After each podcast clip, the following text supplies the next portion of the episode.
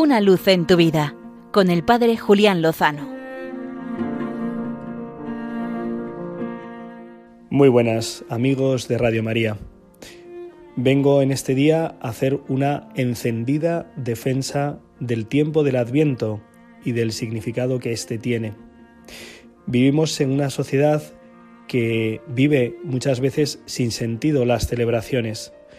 Hay que hacer fiesta como por decreto o porque los expertos del marketing saben que una situación anímica positiva ayuda a eso de las compras y de las ventas. Por eso nos hemos acostumbrado a ver en los espacios comerciales cómo se adelanta la felicitación de unas fiestas, no sabemos muy bien de qué, a finales de noviembre o principios de diciembre.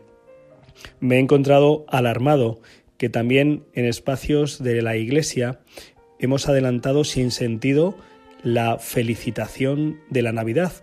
Hemos colocado los belenes y hemos puesto ya en ellos al niño Jesús recién nacido. De ninguna de las maneras, esto no puede ser así.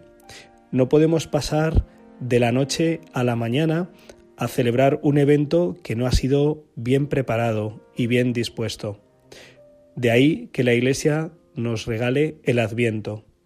Ya saben, un tiempo para mirar la venida del Señor. En primer lugar, durante estas dos primeras semanas, la venida última y definitiva.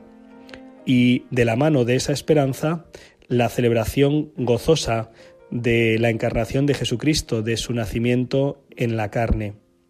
Pero para eso es necesario disponer el corazón, preparar el hogar con un adorno sencillo pero adecuado, utilizando la corona de Adviento, también empezando a preparar las felicitaciones navideñas que mandaremos en unos días, no todavía, pero que hay que ir preparando.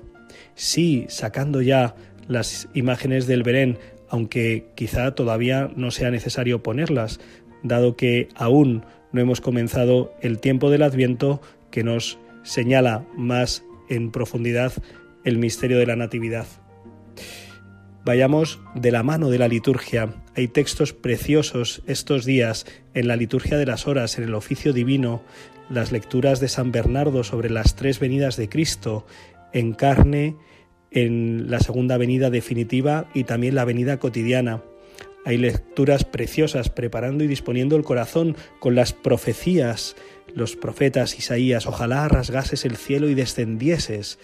Preparan el corazón para vivir el acontecimiento de la presencia de Cristo en medio de nosotros.